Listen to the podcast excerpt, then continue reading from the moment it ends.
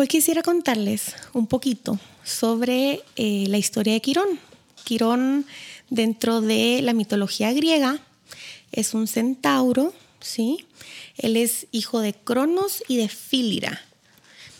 Cronos viene un momento en donde eh, abusa, ¿sí? De Fílira y engendra a Quirón. Quirón en este primer momento, eh, por cómo vino al mundo, como cómo fue eh, concebido, desde el principio es rechazado, ¿sí?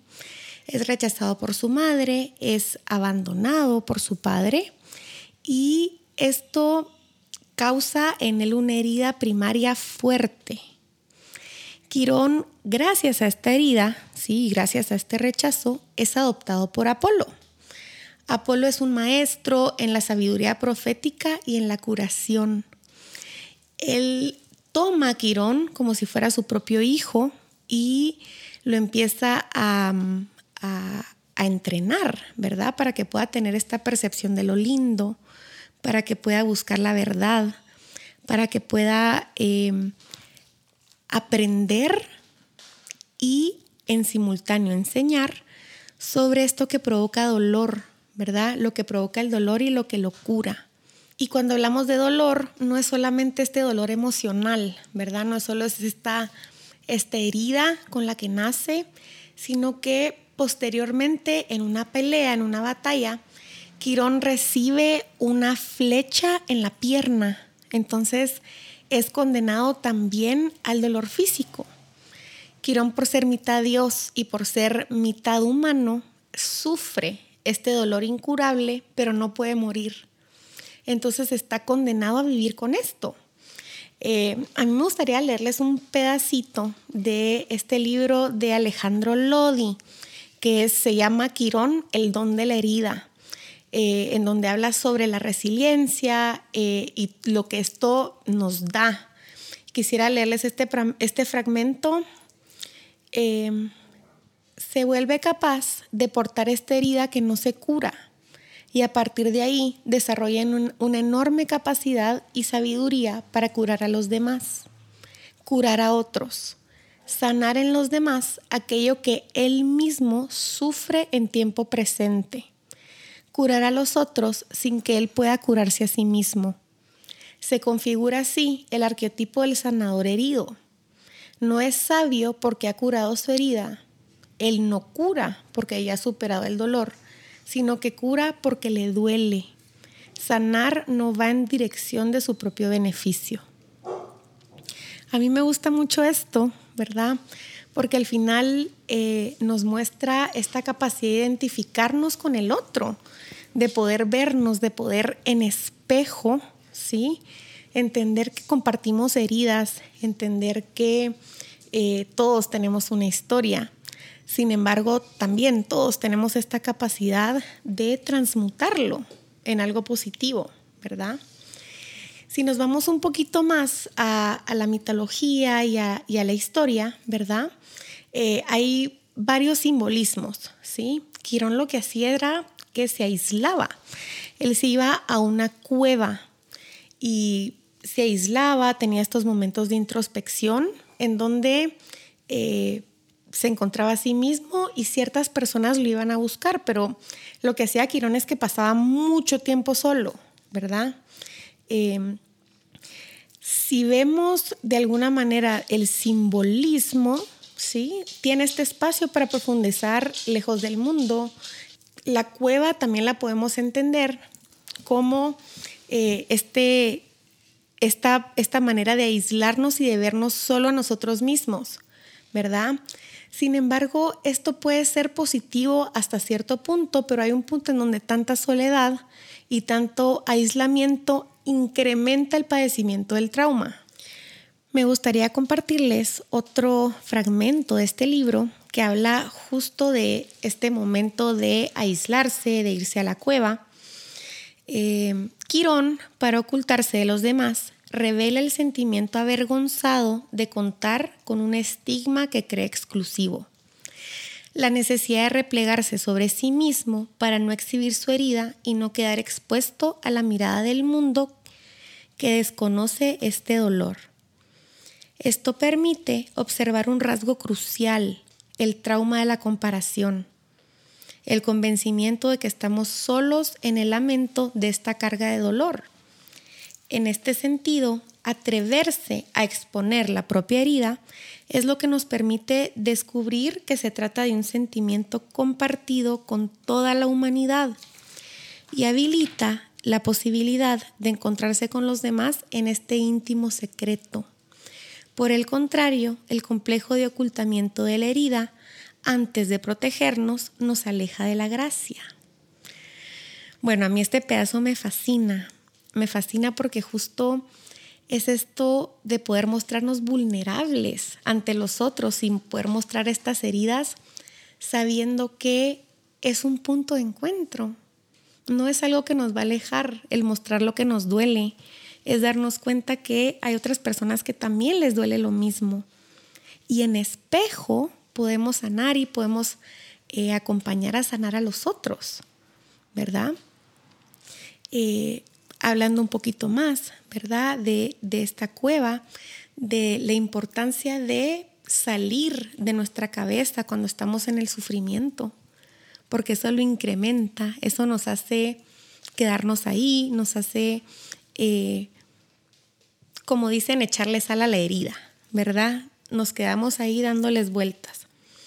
Eh, esto, a mí me gustaría compartir un poquito algo que, que me pasó justo con este tema. Yo soy terapeuta y ha sido como muy duro a veces la presión, ¿verdad? Que tenemos por estar bien en el momento de acompañar a otras personas y pensar que el mostrar dolor, el mostrar, por ejemplo, si en algún momento me da ansiedad, si en algún momento me, me pongo triste, eh, pensar que en vez de alejarme es algo que me, me acerca, ¿verdad? Hace poco me pasó que tuve un poco de burnout, tuve que tomarme una pausa, ¿verdad? Un poquito de, atender pacientes, de ver eh, como mucho dolor de cerca y de ver muchos casos eh, muy difíciles, ¿verdad? Pero a mí para lo que, lo que más me costó fue este paso de mostrarme vulnerable, este paso de poder eh, explicar, ¿verdad? En este momento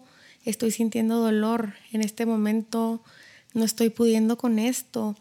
Y era peor en mi cabeza en el momento que pude exponer lo que me estaba pasando.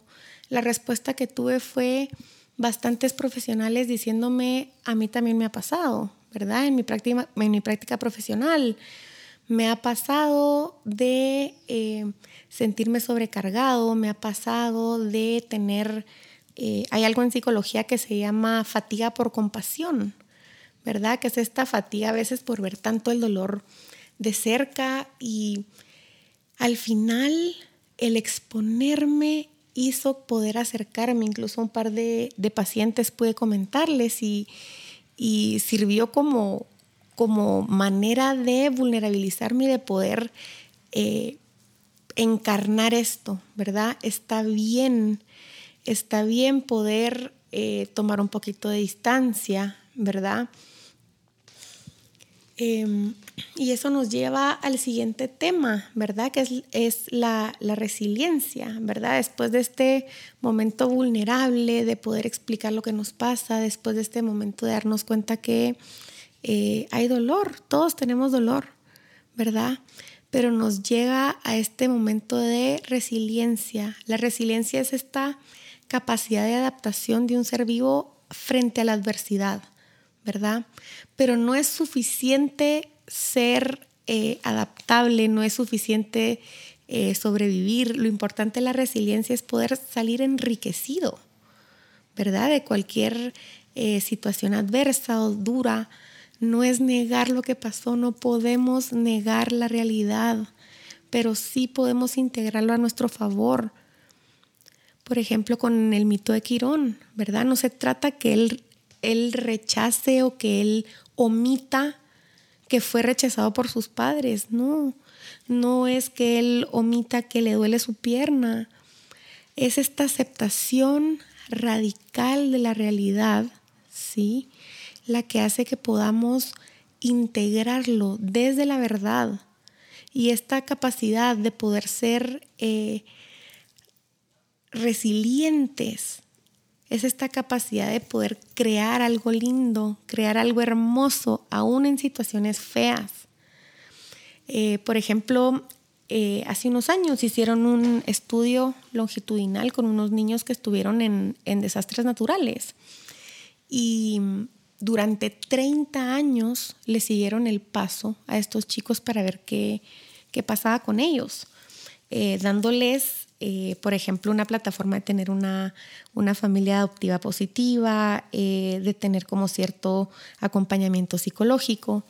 Y lo que se dieron cuenta es que un gran porcentaje de estos chicos que vivieron cosas horribles, perdieron a sus papás, vieron un montón de cosas feas, y estos niños, en vez de eh, volverse negativos, de volverse depresivos, de tener problemas de adicciones, que fueron un porcentaje muy pequeño, el gran porcentaje de estos niños se volvieron médicos, se volvieron psicólogos, trabajadores sociales y al final lograron poder ayudar a chicos que estaban pasando por lo mismo que ellos sufrieron, ¿verdad? Y esto me parece muy importante resaltarlo porque el sanador herido es resiliente, sabe aceptar radicalmente el pasado, sabe amar e integrar sus heridas.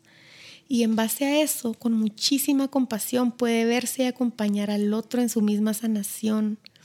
Es lo que les comentaba del espejo.